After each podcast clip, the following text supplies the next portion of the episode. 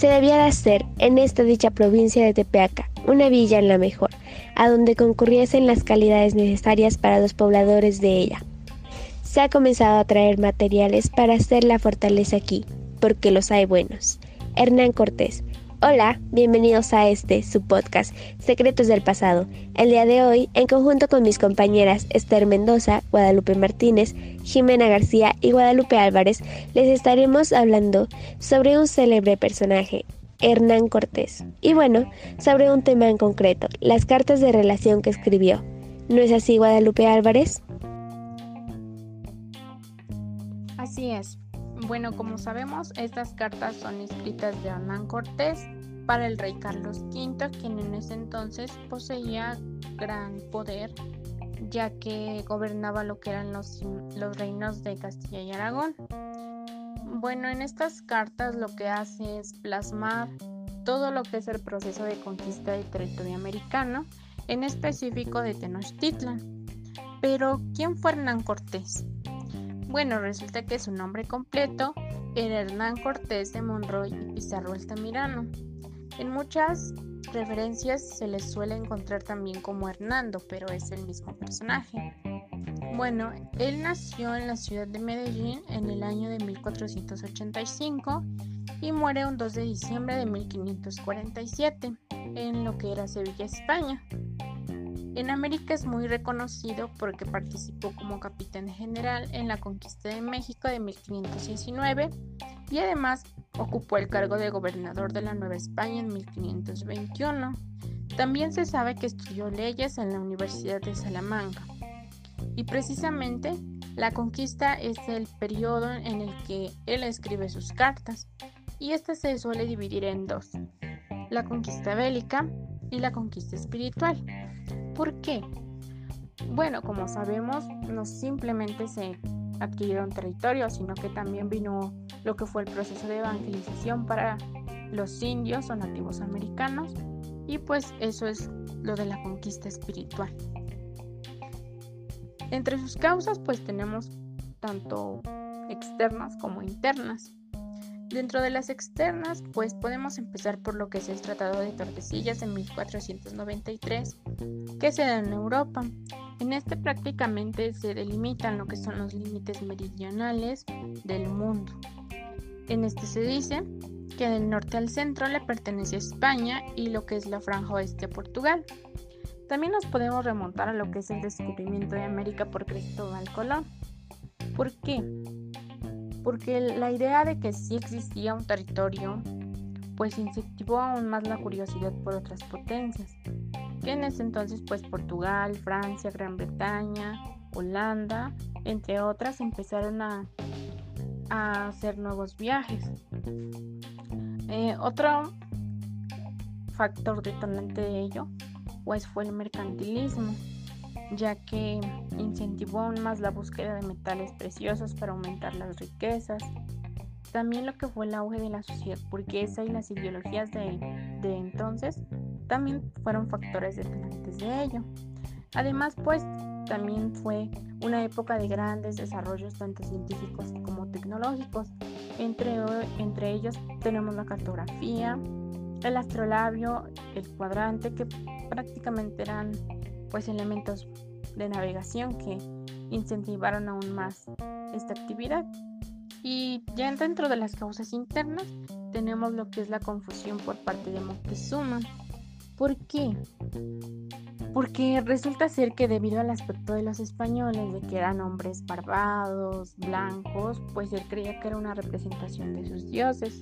Más tarde pues también las pugnas que hubo entre los dominantes y los dominados, lo que fue también la muerte de Moctezuma o Moctezuma como en muchas cartas lo llaman, pues también fueron factores de ello.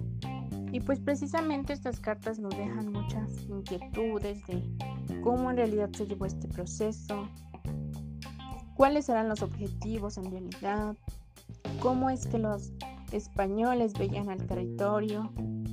Y pues para ello se necesita realizar un análisis muy detallado de lo que fueron las cartas. Y para ello mi compañera Guadalupe Martínez a continuación explicará más a detalle lo que es la primera carta de relación. Claro, bueno, un dato muy interesante sobre la primera carta es que se perdió. Sin embargo, Francisco López de Gomara, quien en ese entonces era cronista de la conquista española de México, conservó una copia e incluso le incluyó un breve resumen en su crónica. Así pues, al igual que las otras cartas, fue escrita por Hernán Cortés de Monroy y Pizarro Altamirano y dirigida hacia la reina doña Juana y a su hijo el emperador Carlos V. Eh, fue escrita el 6 de julio de 1519 dentro de la Villa Rica de la Veracruz. Sin duda alguna, los acontecimientos que se narran en esta carta son los más importantes desde que salieron de Cuba hasta la fundación de la Villa Rica de la Veracruz. Eh, describe la expedición de Francisco Hernández de Córdoba y la expedición de Juan de Grijalva como antecedentes a la expedición de Hernán Cortés. Eh, de la cual se describen los hechos ocurridos en Cuba, Consumel, la llegada a Tabasco, la batalla de Centla y el arribo a San Juan de Ulúa. Eh, también se sabe que Hernán Cortés en esta carta da a conocer los gastos que hizo en la Armada y por supuesto las diferencias con Diego Velázquez, que como sabemos era su superior directo y organizador de la expedición que llegó a lo que hoy es México en 1519. Todo el conflicto entre Hernán Cortés y Diego de Velázquez comenzó cuando Hernán Cortés no obedeció las órdenes de Diego, el cual era su superior directo y organizador de la expedición que llegó a lo que hoy es México en 1519. Eh, Diego lo había nombrado como amigo y hombre de confianza para dirigir la tercera, la tercera expedición hacia México. Eh, lo que tenía que hacer Cortés era negociar con los nativos para obtener riquezas y también capturar algunos esclavos para llevar a la isla. Sin embargo, antes de salir de Cuba, Cortés conspiró con capitanes para desobedecer las instrucciones de Velázquez y tratar de conquistar el rico imperio que existía en las nuevas tierras. Pero el gobernador se enteró y tras esto trató de detener a Cortés, pero ellos zarparon antes. Es por esto que Hernán Cortés al llegar a Mesoamérica, eh, él y sus aliados fundan la nueva ciudad, eh, la Villa Rica de la Veracruz. Además, en esta carta también se describe la flora y la fauna de las tierras visitadas, el envío de los procuradores al rey, los trabajos que pasaron, las riquezas que intuía en la tierra donde desembarcaron, eh, y la voluntad que él y sus hombres tenían de servir al rey. Además de que le informó que había recibido noticias de un señor llamado Moctezuma y le dice también que él está dispuesto a adentrarse en las tierras para encontrarse con él. Así pues, algo muy importante fue que junto con esta carta se entregó el quinto del rey, piezas de oro, plumas exóticas, pieles, dos libros mayas, el códice troano y el códice cortesano, conocidos popularmente bajo el nombre de Códice de Madrid. Eh, por otra parte, la carta fue firmada por el Consejo y llevada por Francisco de Montejo y Alonso Hernández, al rey Carlos I, siendo el piloto de la embarcación Antón de Alaminos. Al realizar una escala en la iglesia de Cuba, la noticia llegó a Diego Velázquez, quien denunció la rebeldía y desacato de Hernán Cortés. Por supuesto que esta carta justifica ante el monarca eh, Cortés sus incursiones armadas o ataques en los pueblos de los indios de territorios como la península de Yucatán, ya que en el documento se describe un comportamiento rebelde de los indígenas por su idolatría a los falsos dioses, eh, lo cual justifica que pudieran ser amonestados en caso de que rechazaran la conversión del catolicismo. Narra así también las tierras recién descubiertas, eh, va desde los tipos de árboles, plantas, frutos, hasta los animales y personas que habitaban ahí. Eh, las costumbres que tenían, su vida diaria y ver cómo habían adaptado a ese lugar, eh, pues como ellos le decían, los indios. Y por último, pero no menos importante, cabe mencionar que Cortés siempre em, se dirigió al rey con un vocabulario muy halagador para que pues eh, tuviera confianza más que nada en Cortés y pues eso ha sido todo sobre la primera carta de relación de Hernán Cortés. Ahora hablemos acerca de la segunda carta de relación. Esta carta Cortés no la escribió en un lugar determinado, sino que la escribió a lo largo de los lugares en los que se encontraba, como son los actuales territorios de Tepeaca, Oaxaca, Cholula, Tlaxcala, México y Veracruz. Le escribe para el emperador Carlos V y uno de sus objetivos era pedir a la corona española la autorización de manera oficial para poder cambiar el nombre de los territorios a Nueva España, además de contar las maravillas y riquezas que había encontrado en ellos. Aceptaba regalos de oro, plata y piedras preciosas que le ofrecían. Prosigue hasta Churultecal, lo que actualmente es Cholula, y la describe como la más hermosa ciudad fuera de España, debido a que es muy torreada y llana, pero a pesar de todo, su determinación era llegar hasta Moctezuma. El encuentro entre ellos dos es espectacular, debido a que Moctezuma llega con dos procesiones de hombres espléndidamente vestidos y en medio el señor, solo Moctezuma iba calzado. Cortés quiere abrazarlo, pero se lo impiden los indígenas. En la ceremonia, Cortés se quita un collar de margaritas y diamantes de vidrio y se lo pone en el cuello a Moctezuma, y este luego recibe dos collares con camarones de oro. Van juntos hacia la gran sala y Moctezuma se le rinde. Explica que de acuerdo con sus tradiciones, los indígenas no eran naturales de aquella región, sino vasallos de un señor cuyos súbditos vendrían a conquistarlos. Le parecía difícil a Cortés describir lo que veía en las nuevas tierras, debido al carácter extraordinario que poseían, así como también le costaba acertar con los nombres de villas y ciudades que ya habían ofrecido obediencia al emperador. Cortés narra cómo echó a la costa sus navíos para evitar que algunos de sus seguidores pusieran a la isla Fernandina, así como la manera en que impuso justicia a los que quisieron alzarse y desertar como Juan Escudero y Alfonso Peñate. Cortés, aprovechándose de la coyuntura, insiste en que todo eso es verdad, y Montezuma sabe que se ha divulgado la idea de que todo allí es oro.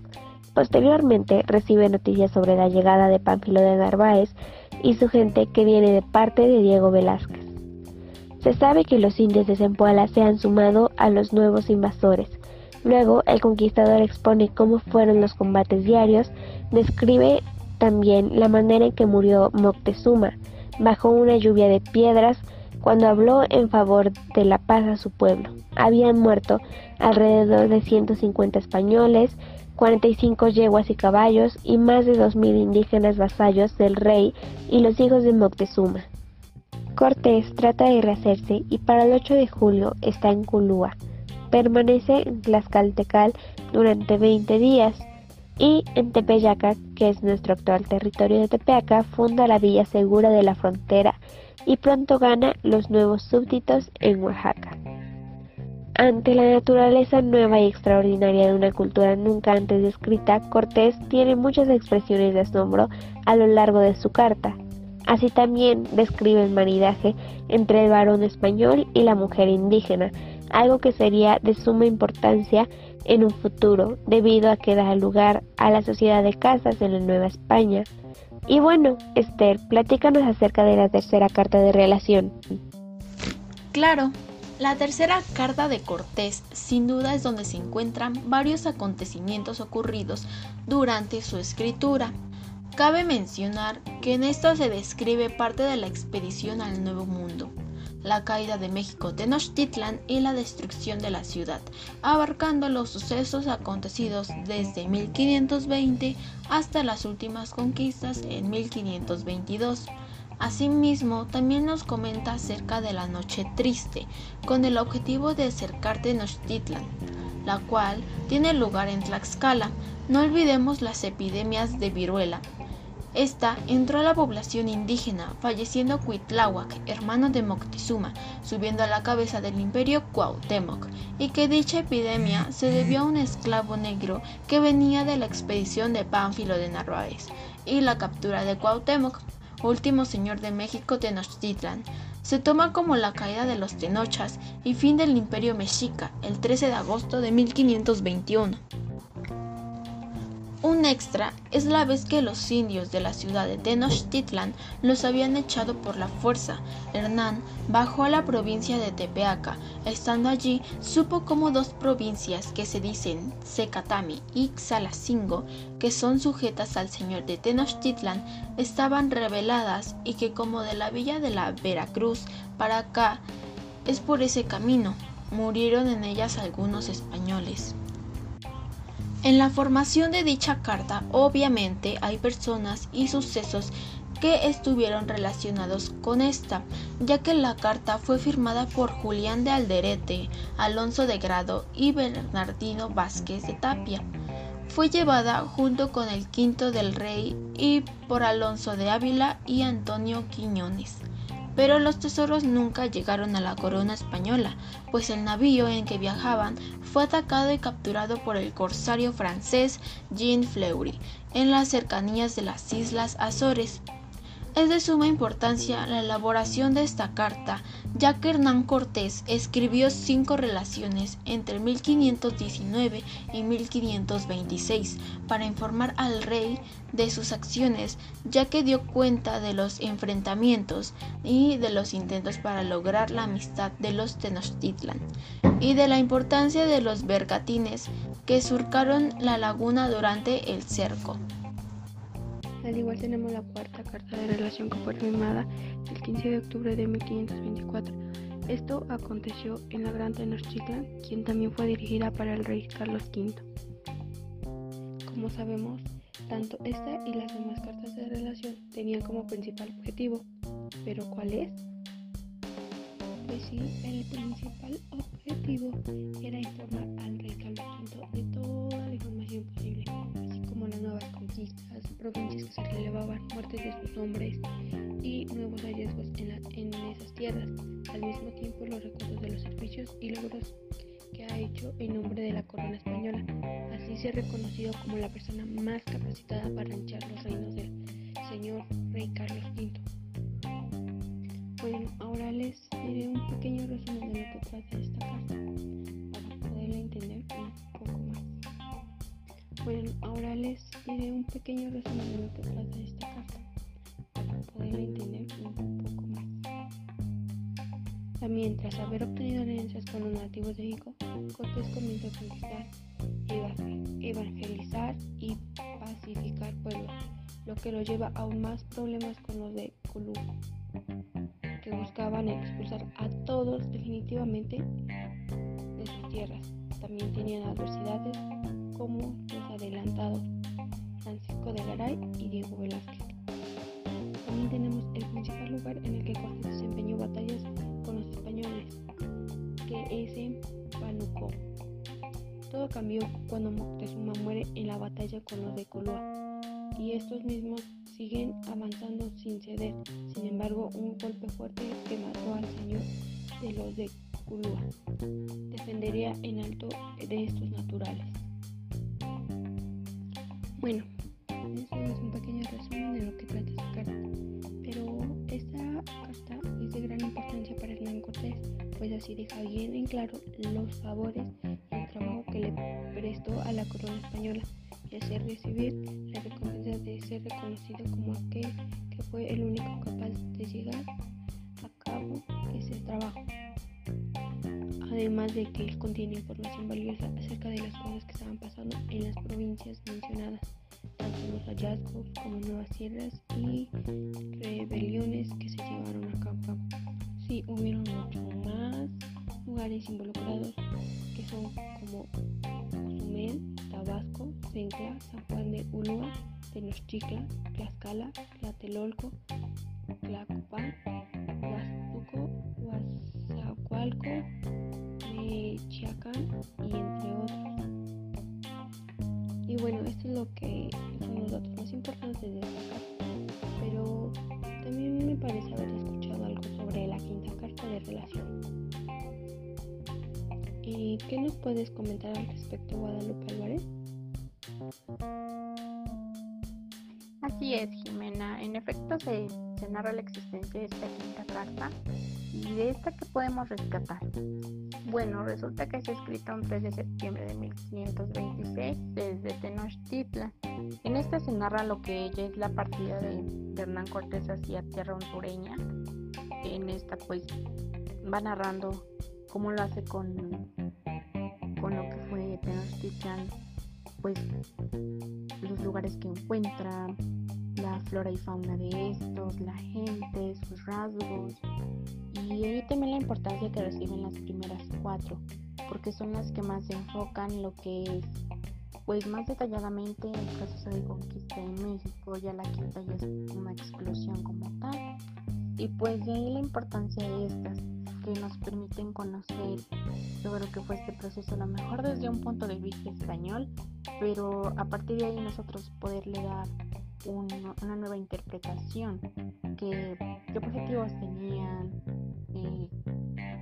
cómo planeaban hacerlo, muchas dudas que a, a lo largo de ello surgen, pues tal vez nosotros darles una propia interpretación a partir de ello. Vaya, toda esta información ha sido muy interesante, ¿no lo creen? Pero hemos llegado al final de este podcast. Esperamos haya sido de su agrado y sin más nos despedimos. Gracias y hasta la próxima.